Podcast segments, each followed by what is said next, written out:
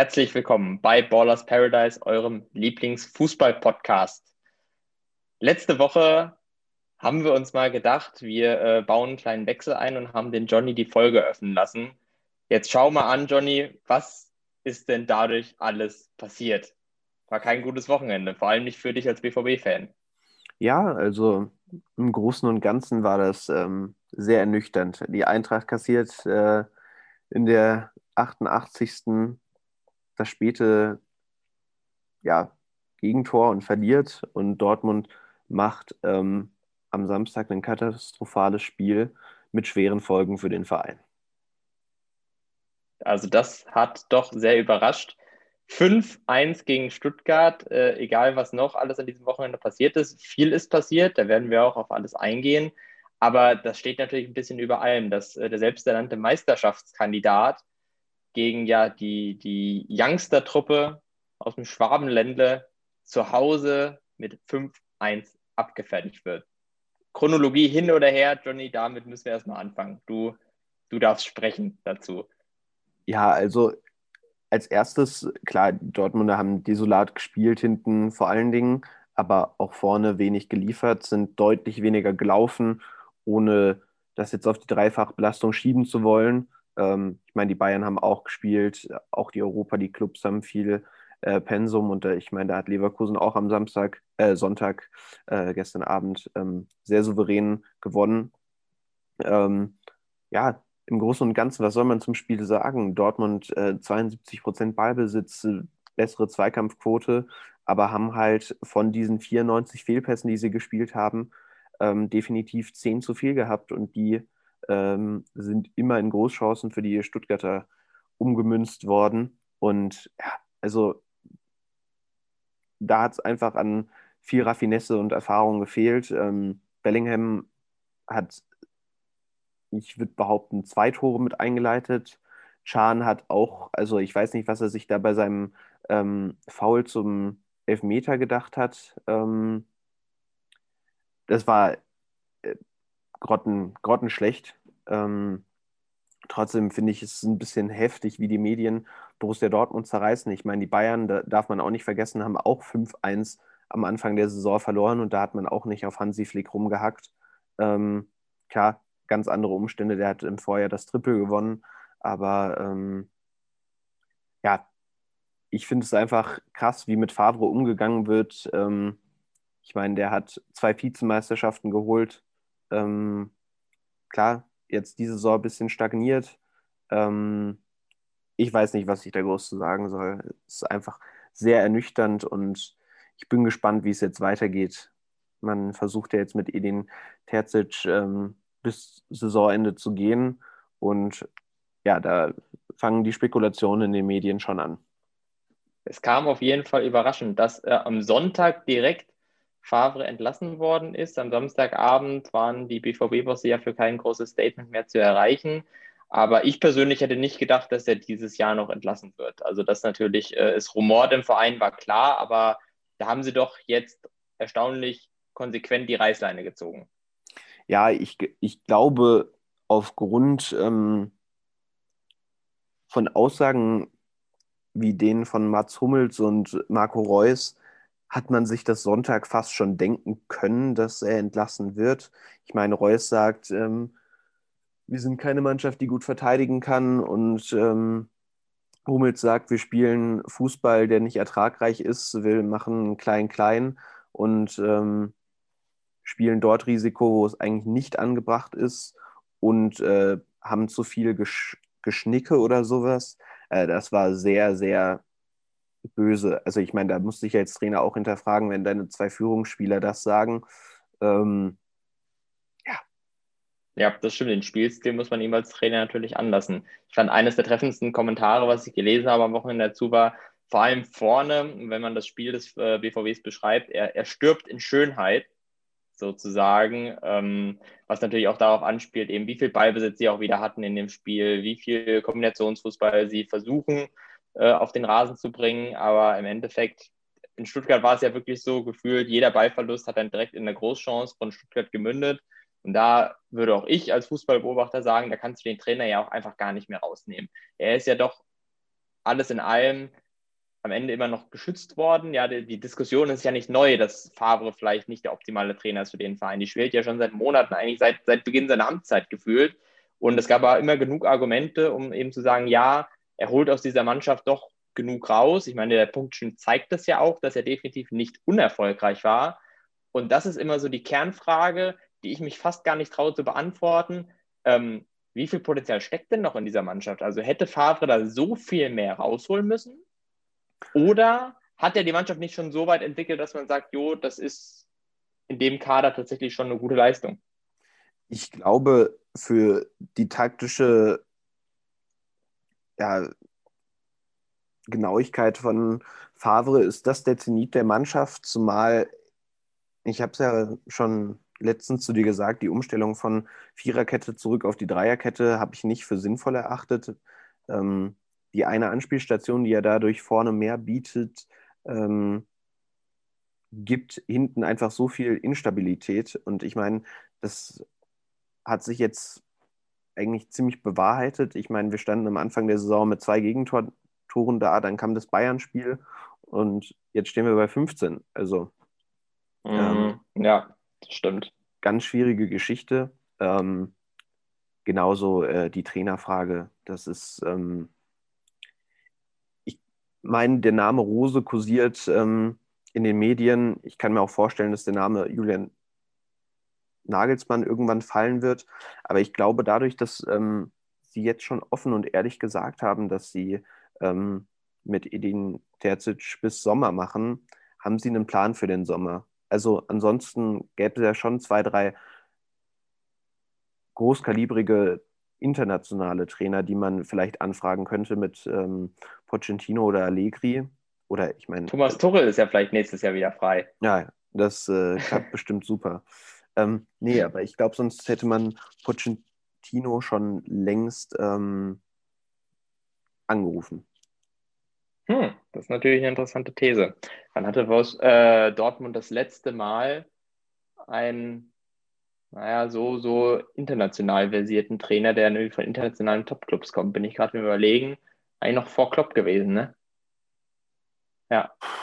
Bernd van Marwijk. Ähm... Ja, in den alten Zeiten. Ja. Interessant. Also das wäre natürlich ein spannendes Statement, einen internationalen Topcoach äh, da an Land zu ziehen haben sie natürlich jetzt genug Zeit, über ein halbes Jahr, um da äh, alles klar zu machen. Wie gesagt, also ich glaube, sie hätten die Namen schon angerufen, hätten sie keinen Plan für den Sommer. Das, das ist meine ja. eigentliche Aussage. Also glaube ich eher, dass sie einen deutschen Trainer holen wollen wie Julian Nagelsmann oder Marco Rose. Also. Hm. Okay, verstehe. Ja, es ist spannend, auf jeden Fall. War sicherlich das Ereignis des Wochenendes, aber es gibt natürlich noch ganz viel anderes zu besprechen. Ja, es gab äh, Höhepunkte und auch Tiefpunkte, wenn man sich ähm, die Verletzung von Marc Uth anschaut am Sonntag, die ja dann doch äh, ein bisschen glimpflicher davongegangen ist. Aber ich meine, der ist direkt in Ohnmacht gefallen im Luftduell. Ähm, ja, aber gehen wir das Ganze jetzt chronologisch von Freitag bis Sonntag durch. Dortmund hätten wir damit abgehakt. Ähm, Freitagsspiel. Niklas, deine Wolfsburger bezwingen die Eintracht mit zwei späten Toren. Ja, ich habe ja letzte Woche in der letzten Folge noch gesagt, hm, warten wir mal ab, das äh, könnte auch eine Niederlage geben. Und es sah ja tatsächlich eine Zeit lang so aus, bis äh, ja 15 Minuten, glaube ich, circa vor Spielende. Da habe ich mich schon bestätigt gefühlt, muss ich ganz ehrlich sagen. Ne? Die, die Vorzeichen waren erwartbar, Wolfsburg ungeschlagen, ein bisschen Oberwasser im Vergleich zu Frankfurt die Eintracht ist traditionell eh der Lieblingsgegner, gegen den Wolfsburg fast immer gewinnt oder unentschieden spielt. Dachte ich mir, das würde perfekt passen mal ähm, für so eine Anti-Held-Story und äh, eine Niederlage. Aber, und das hat mich sehr positiv überrascht, aus äh, den wenigen Gelegenheiten, die sie hatten und vor allem aus dieser einen Gelegenheit am Ende hat Wechos dann das 2-1 gemacht. Das, ich bin im Dreieck gesprungen vor Freude, das kannst du mir glauben. Ähm, es war ein Spielverlauf wie gemacht für eine Mannschaft, die einfach gerade auch das nötige Spielglück hat, bei der es einfach läuft. So hat Vegos das ja im Interview auch formuliert. Ähm, unterm Strich, ich bin super zufrieden, dass sie die Punkte mitgeholt haben und jetzt durch Dortmunds Patzer ja auch bedingt auf einmal auf einem Champions League Quali-Rang stehen. Ja, du forderst gerade heraus, dass wir nach dem Freitag hier schon abbrechen äh, mit solchen Aussagen. ähm, nein, Spaß beiseite. Ich fand, das Spiel war schon ähm, mitunter schön anzusehen, ähm, auch wenn recht viele Fehlpässe gespielt wurden. Also ich meine, beide mit so einer Passquote um die 70 Prozent. Das ist jetzt nicht das Gelbe vom Ei, sage ich mal. Aber ansonsten ähm, natürlich auch super spannend äh, in der Schlussphase. Ähm, und die Garantie für Wolfsburg, Wort Weghorst, sichert ihnen aktuell den Champions League Platz. Absolut. Und vielleicht noch, wenn man ein, zwei Sachen zu Frankfurt sagen kann. Ich finde, es hat sich offenbart, wie viele Probleme sie A, ohne André Silva haben und äh, wie viele Probleme sie auch haben, wenn beispielsweise äh, Kamada mal einen schlechten Tag hat und wenn Kostic auf seiner Seite so sehr beschäftigt wird, wie am Freitag von Babu und Baku. Äh, das waren im Endeffekt die, die Schlüsselspieler der Eintracht, die entweder ausgefallen sind oder eben ja nicht wirklich ins Spiel gefunden haben. Und man muss ja schon sagen, bis auf diesen Elfmeter und vielleicht eine gute Schusschance, hat Frankfurt sich auch einfach kaum Möglichkeiten erspielen können. Ja, ziemlich schade, aber ich meine, die beiden sind jetzt noch im, in der oberen Tabellenhälfte ähm, und Wolfsburg auf einem ordentlichen vierten Platz, immer noch ungeschlagen. Äh, das kann sonst nur bei Leverkusen von sich behaupten, der momentan neuer Tabellenführer ist, der Verein. Korrekt. Ja. Einen kleinen Befreiungsschlag hat auch ähm, der SC Freiburg landen können. Die sind jetzt schon vier Punkte vom Relegationsplatz weg im direkten Duell gegen Arminia Bielefeld. Ja, das Spiel, ähm, das hatte ich im, im Vorbericht schon gelesen dass Freiburg ja zu den Mannschaften gehört, die, die sich die meisten Chancen pro Spiel rausspielen. Ich hatte das letzte Woche schon zu Freiburg-Gladbach gesagt, dass sie da einfach nicht konsequent äh, die Tore gemacht haben aus ihren Chancen und äh, auch gegen Bielefeld. Ich fand, das war ein verdienter Sieg. Sie haben das Spiel über beide Strecken dominiert und relativ lange ja gebraucht, bis sie dann am Ende auch das Tor gemacht haben. Ja, verdient einfach, muss man sagen. Ne? Sie haben die Punkte gebraucht, sind jetzt auf Platz 14 mit elf Punkten und haben sich halt wirklich äh, gut abheben können da aus der Abstiegszone erstmal. Äh, total wichtig. Das stimmt. Wer sich auch etwas helfen konnte, äh, war der erste FC Köln.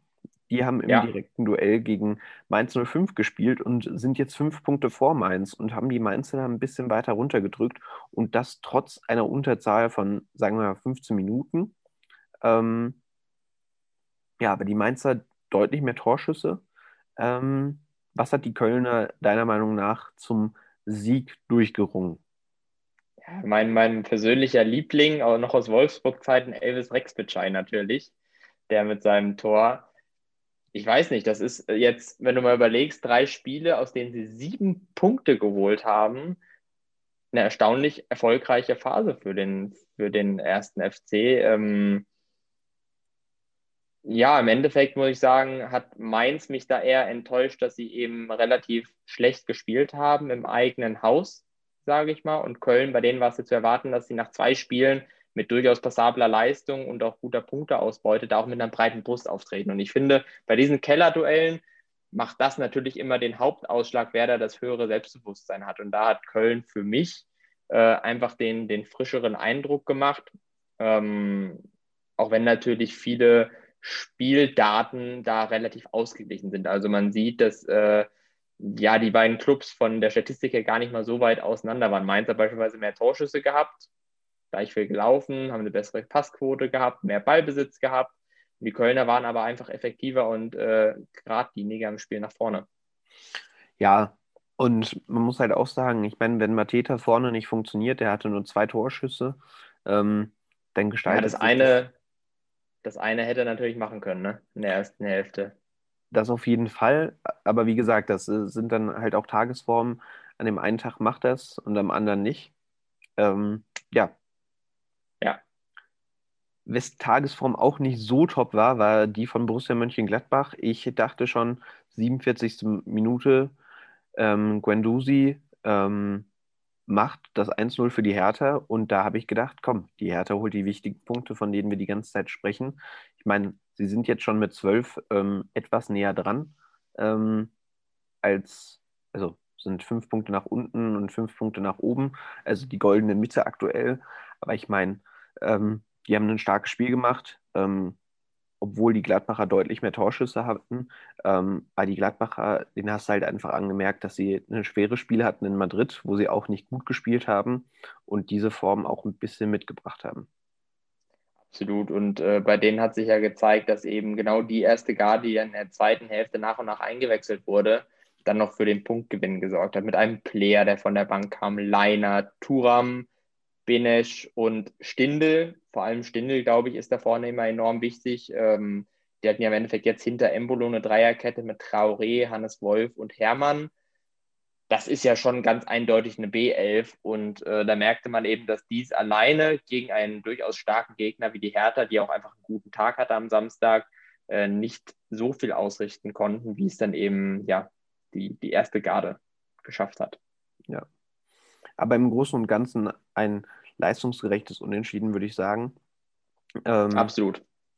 Und ja, es wird äh, um Europa immer enger. Ich meine, ähm, Gladbach bis Union, also Gladbach, Stuttgart, Union 17 Punkte, davor Dortmund mit 19 Punkten.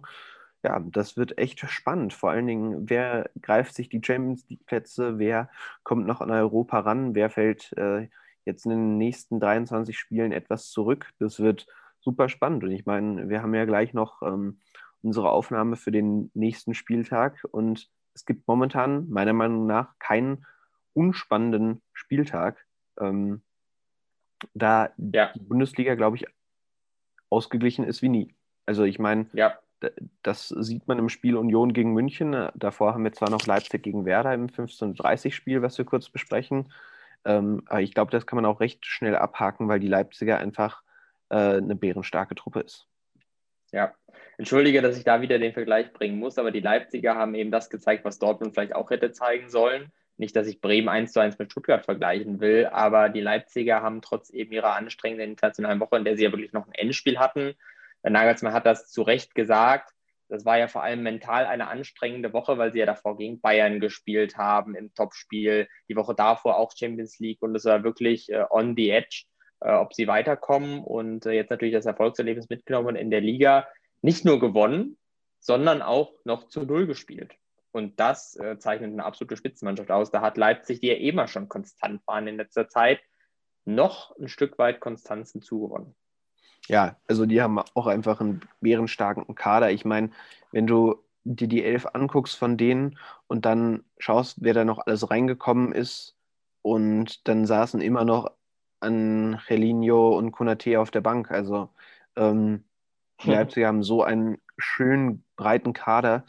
Ähm, und die, die, spielen einfach super guten Fußball, das muss man neidlos anerkennen und haben verdient gegen Werder Bremen gewonnen.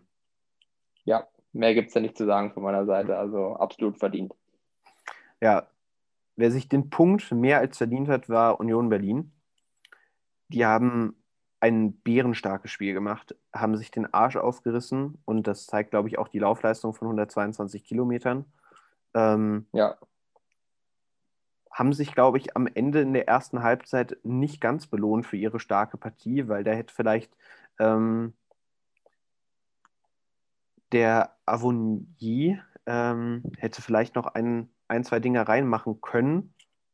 Nichtsdestotrotz, die Bayern waren hinten wieder sehr, sehr anfällig. Ähm, Neuer hat da zwei, dreimal wieder gezeigt, warum er der beste Torhüter der Welt ist. Und ja. ähm, also durch sein Stellungsspiel, gut, das letzte Woche hat er ja einen großen Patzer gehabt, wenn ich mich recht entsinne. Da kam er ja viel zu früh raus und da ist ja jemand an ihm vorbeigehuscht. War das gegen Wolfsburg? Bei Bayern? Nee, nee, nee, das war gegen. Gegen wen war es? Naja, aber du, du weißt ja ungefähr die Situation, die ich meine. Ähm, es war gegen Leipzig, oder? Oder gegen stimmt. Stuttgart? Nee, gegen Leipzig muss gewesen sein. Ich bin Haben wir ja gerade noch darüber gesprochen, klar, dass das Topspiel war. Logisch. Stimmt. Ähm, ja, ein bisschen schwächer war die linke Seite diesmal von den Bayern mit Coman und Davis. Ähm, die haben sich da, glaube ich, nicht so gut abgesprochen, was das Passspiel anging. Äh, da sind einige Bälle immer im Ausgelandet oder beim Gegner und es führte zu einem Konter. Das war ähm, trotzdem ein sehr spannendes Spiel mit anzusehen und äh, ich meine, Lewandowski hat dann ähm, ein ordentliches Tor gemacht, also aus der Position. Ähm, und ja, was soll man groß sagen? Ein sehr verdientes Unentschieden für Union Berlin. Das war das, was ich meinte. Momentan alles sehr ausgeglichen, auch durch die Dreif Dreifachbelastung. Ähm, ja. Ja, also ich werde, werde in der nächsten Folge, auch in der Vorbesprechung für den nächsten Spieltag, nochmal drauf zu sprechen kommen. Aber was natürlich den Bayern wehgetan hat, sind eben diese konterstarken, schnellen Offensivleute bei Union. Ja, unter anderem Geraldo Becker, der, glaube ich, ja, ich glaube, der zweitschnellste Spieler aktuell in der Bundesliga ist nach Messung. Ähm, Avonie, wie du schon gesagt hast, das ist, das ist genau diese Konterstärke ähm, von Union, die sie eben auch ohne Max Kruse haben, die den Bayern da richtig wehgetan haben, wo sie natürlich mit ein bisschen mehr Kaltschnäuzigkeit auch durchaus noch mehr Tore hätten erzielen können, äh, die Köpenicker. Im Endeffekt merkt man den Bayern natürlich an, dass aufgrund dieser enormen Belastung, die sie hatten, diese 1, 2, 3, 4, 5 Prozent Frische, die ihnen fehlen, genau die Prozent sind, die es schwierig machen, dieses von Flick geforderte Pressing 1 zu 1 umzusetzen. Und zusätzlich dazu, dass natürlich noch äh, Verletzte sind, die nicht mit der absoluten A11 spielen können. Ähm, Davis beispielsweise jetzt wieder zurückkommt, der auch erstmal wieder reinfinden muss. Das sind alles so Sachen, die, glaube ich, für dieses Spielsystem von Flick aktuell nicht förderlich sind. Und ich da auch ein bisschen gespannt bin, ähm, ob er da vielleicht mal erwägt, was zu ändern, solange eben diese Frischen nicht da ist, weil ich fand, gegen Union, ähm, das Spiel hätte man auch gewinnen können durchaus, aber eben mit diesem System, wie sie es gespielt haben, mit diesem äh, doch sehr äh, energieintensiven Pressing-Fußball, war das am Ende, glaube ich, haben sie sich dann selber limitiert, fand ich. Ja, denke ich auch. Also nichtsdestotrotz, erste Halbzeit äh, fand ich, war Union deutlich stärker, hätte wie gesagt, auch ein, zwei Tore mehr machen können. Ähm, aber leistungsgerechtes Unentschieden am Ende, ähm, wenn man beide Halbzeiten betrachtet. Ja. So, dann kommen wir zum Sonntag. Ähm, die Schalker waren ja eigentlich äh, kurz vor ihrem Sieg. Ja, war, ich, ich hatte mir das schon ausgemalt für den Podcast, was ich dann heute erzählen konnte, als die 2-1 in Führung lagen. Da habe ich mir quasi schon meinen Monolog zusammengeschrieben, in dem ich dann auf die Schalker äh, einfach auf die menschlichen Werte poche und das ist ja so schön für jeden Fußballfan, wenn eben so eine gebeutelte Mannschaft wie der FC Schalke 04 dann zu diesem lang ersehnten Erfolgsergebnis kommt, in so einem dramatischen Spiel, wo sie ja wirklich mit Uth auf schlimmste Art und Weise ja ihren, ihren Stürmer verloren haben, dann eben äh, den, den Turnaround äh, zu schaffen, da, da, hätte ich dir was ganz Tolles erzählen können heute in der Folge. Aber ja, hätte, hätte, ne? Hätte, hätte. Vor allen Dingen, also klar, Marc Uth, erste Halbzeit, das war super böse, also überhaupt nicht schön mit anzusehen. Ähm, sicherlich auch der Schock in der ersten Halbzeit, aber in der zweiten Halbzeit muss man das ja eigentlich abgeschüttelt haben, zumal es ja dann auch hieß, er ist ansprechbar, ist alles gut. Ähm, also soweit ich das hier aus der Ferne betrachten kann. Er hatte ja dann abends noch einen Insta-Post abgeschickt, dass er äh, wieder ansprechbar sei und das Krankenhaus dann wohl heute schon verlassen soll. Ähm, mhm. Am Montag. Ähm, also erste Halbzeit war ja noch 15 Minuten Nachspielzeit. Äh, klar, äh, da war man bestimmt noch geschockt und alles. Aber dann sind sie in der zweiten Halbzeit 2-1 in Führung und spielen wieder 40 Minuten in Überzahl. Und das kam hinzu. Das kam hinzu. Niederlechner, äh, ja, mehr als unnötig vom Platz geflogen. Also ich fand auch etwas überzogen. Zumal, also ich habe gestern die Zusammenfassung nochmal schnell geguckt und da war eine ganz gute Sicht, wie der Gräfe draufgeschaut hat und der hat es gar nicht gesehen. Das heißt, der muss von seinem Assistenten, glaube ich, ähm, informiert worden sein, dass Niederlechner da mit dem Arm ins Gesicht gegangen ist. Aber das war ja im Fallen, also auch nur die leichte Handbewegung. Ähm, nicht mal der Ellbogen oder sowas. Die rote, gelb-rote Karte fand ich schon mehr als überzogen. Ähm, ja, einfach sehr ärgerlich für Schalke. Aber diesmal kann man ihnen keine Vorwürfe machen. Sie haben viele Torschüsse abgegeben und sich vor allem, was die Laufleistung angeht, sehr, sehr den Hintern aufgerissen. Und ja, im Großen und Ganzen. Marco Richter. Marco Richter hat am Ende dann noch das 2-2 geschossen. Und das, ja. wie ich fand, auch nicht ganz unverdient. Weil vor allem diese, diese letzte Szene, klar, Schalke, vor allem an der Bank, ne, alle hätten sich gefreut, den Sieg mitzunehmen, aber das war auch einfach nicht gut verteidigt.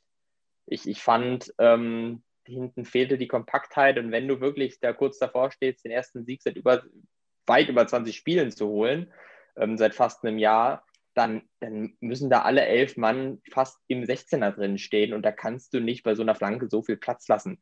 Also das hat dann auch wieder mein Mitleid so ein Stück weit begrenzt, weil das, ja, so den, den kann Richter ja fast gar nicht, fast nicht reinmachen. Weißt du, was ich meine? Ja, also ja. da müssen sie sich selber auch wieder in die eigene Nase packen, dass sie es einfach nicht geschafft haben, die Räume mal ein bisschen dicht zu machen. Ne? Das ist ja auch jetzt Form und Selbstbewusstsein hin oder her, aber so ein paar Basics, so sollten schon funktionieren. Und wenn die halt nicht klappen, dann ja, tut es mir leid. Ist dann halt auch äh, nicht gerechtfertigt äh, zu siegen.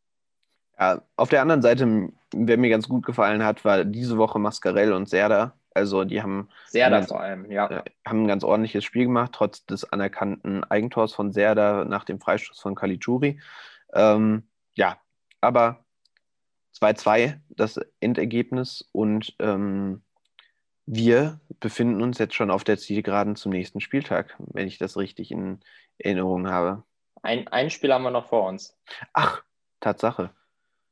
Äh, Sage ich jetzt. Und ein gar nicht mal so schlechtes Spiel. Nee, es war, ja? also ich habe es geschaut und es war ein super Spiel, klar. Also Baumann hat sich am Ende sehr über den Schiedsrichter ausgelassen, wobei ich sagen muss, also zumindest die gelb-rote Karte für Grillitsch fand ich äh, gerechtfertigt. Ähm, aber ich meine, die Leverkusener, das 1-0, bärenstarkes Tor. Also die Eckenkombination, ja. da sind sie ja auch danach alle zum Assistenztrainer gelaufen und haben sich für die Eckball-Variante bedankt. Ähm, also wenn ich das richtig gesehen habe. Und ja, Leverkusen bärenstarkes Spiel gemacht. Auch die Hoffenheimer mitunter nicht, nicht übel, aber äh, gut, mit neun Mann kannst du das Ding am Ende nicht noch umreißen. Und ähm, ja, auch das Tor von Florian Wirz äh, sehr frech sage ich mal. Also. Das stimmt. Ja. Stimmt, wobei ich mich auch äh, weiterhin damit äh, brüste, dass ich vor ein paar Wochen schon Leon Bailey so eine gute Form attestiert habe und der gestern natürlich direkt zweifach getroffen hat. Einmal mit, wie du schon gesagt hast, natürlich sensationellen Tor. Ja, ich habe es halt wieder gemerkt, das ist wieder so typisch Hoffenheim. Die hatten ja wirklich nach 15 Sekunden hatten die ja schon eine Chance, die für mich in dem Ganzen ein bisschen untergegangen ist am Ende auch in der Nachbetrachtung, weil das war eine Riesenchance. Das war eine Riesenchance. hätte den Kopfball eigentlich reinsetzen müssen und hätten nach 15 Sekunden 1-0 geführt, dann wären sie, glaube ich, nicht 4-1 abgefertigt worden. Da merkt man halt wieder den Unterschied zwischen den Spitzenmannschaften, die halt die Tore machen, die Chancen verwerten und ja, Hoffenheim, die ja, ich weiß, das gehört für die auch schon, finde ich, fast zur DNA, genauso wie sie ja immer Vollgas Power-Fußball spielen, immer für Spektakel stehen. Genauso äh, stehen sie auch für eine schlechte Chancenverwertung, finde ich. Ja, und also man muss auch sagen, der Fehlpass gestern von Kramaric war äh, ja mehr als undankbar für. Ja, also ich sag mal so ein typisches Stürmer-Ding irgendwie, wo, wo ein Stürmer, der halt nicht gewöhnt ist, irgendwie lange Pässe zurück zum Torwart zu schlagen, da sich halt irgendwie gnadenlos verschätzt, das ja blöd gelaufen. Ja. Gut. Aber wie gesagt. Darf ich, ja, hm? klar. Zum, zum Abschluss habe ich mir gedacht, ich, ich, das ist mir vorhin eingefallen, als wir über die rote Karte sprachen, die es für Augsburg gab. Ich möchte noch äh, eine kleine Anekdote zum Besten bringen, denn ich hatte, ich hatte gestern ja durchaus äh, Langeweile, so um die Mittagszeit und habe mich dann zur zweiten Bundesliga-Konferenz verirrt, würde da noch von meinem Highlight gerne berichten wollen, auch wenn wir hier eigentlich nur über die erste Bundesliga sprechen. Aber es gab dort eine sehr amüsante gelb-rote Karte gegen den Düsseldorfer Keeper Kastenmeier. Das muss ah, ich jetzt einfach mal kurz erzählen. Das hatte ich mitbekommen. Das, äh, Herrlich. Hat Wums einen Insta-Post gemacht. Ähm, ja. ja. also wirklich würde ich sagen, dass das war amüsant. Ich habe es dann, dann gesehen gehabt. Ähm, sicherlich ein, ja, Elfmeter, wo man sagt, ne, kann man geben, muss man nicht geben, aber es war auf jeden Fall keine Fehlentscheidung. Kastenmeier kommt raus und äh, obwohl der Ball quasi schon weg ist, äh, erwischt er mit den Fäusten noch einen Gegenspieler. War jetzt nichts Schlimmes, ne? aber dann ein gerechtfertigter Elfmeter. Hat sich der erste mega drüber aufgeregt, hat dann wegen dem Foul natürlich gerechtfertigterweise auch Geld bekommen. Dann wurde der Elfmeter reingeschossen von Karlsruhe und Kastenmeier, der war irgendwie so in Rage, dass er daraufhin erstmal den Ball weggeschossen hat, dann hat er direkt gelb-rot bekommen. Innerhalb von ja, einer, einer Minute und einer Spielaktion. Ja, ganz ärgerlich. Und dann hat äh, Wolf ja auch noch für Zeitspiel am Ende die gelbe Karte bekommen. Stell mal vor, der ja, kriegt ja, noch ja. gelb-rot für zweimal Zeitspiel. Das wäre eine Geschichte für sich gewesen. Ja, das war, ich habe mir auch gedacht, nach Kastenmeier, also ich will da jetzt gar nicht urteilen über ihn, aber dem wird doch bestimmt dann direkt bewusst gewesen sein, so ja, das war ziemlich, ziemlich, ziemlich dämlich von mir. Aber er, er schien irgendwie keiner da gerade so in Rage zu sein, dass ihm das einfach egal war. Naja, hat er seiner Mannschaft einen Bärendienst erwiesen, der Gott sei Dank sie aber nichts gekostet hat, weil Düsseldorf hat ja trotzdem 2 zu 1 gewonnen gegen Karlsruhe. Ja, so ist es, so ist es. Und damit würden wir uns von der von dem Rückblick über das Fußballwochenende, das sehr spektakuläre Fußballwochenende verabschieden. Wir danken Ja. fürs Zuhören. Ja, Und bis zur nächsten Folge.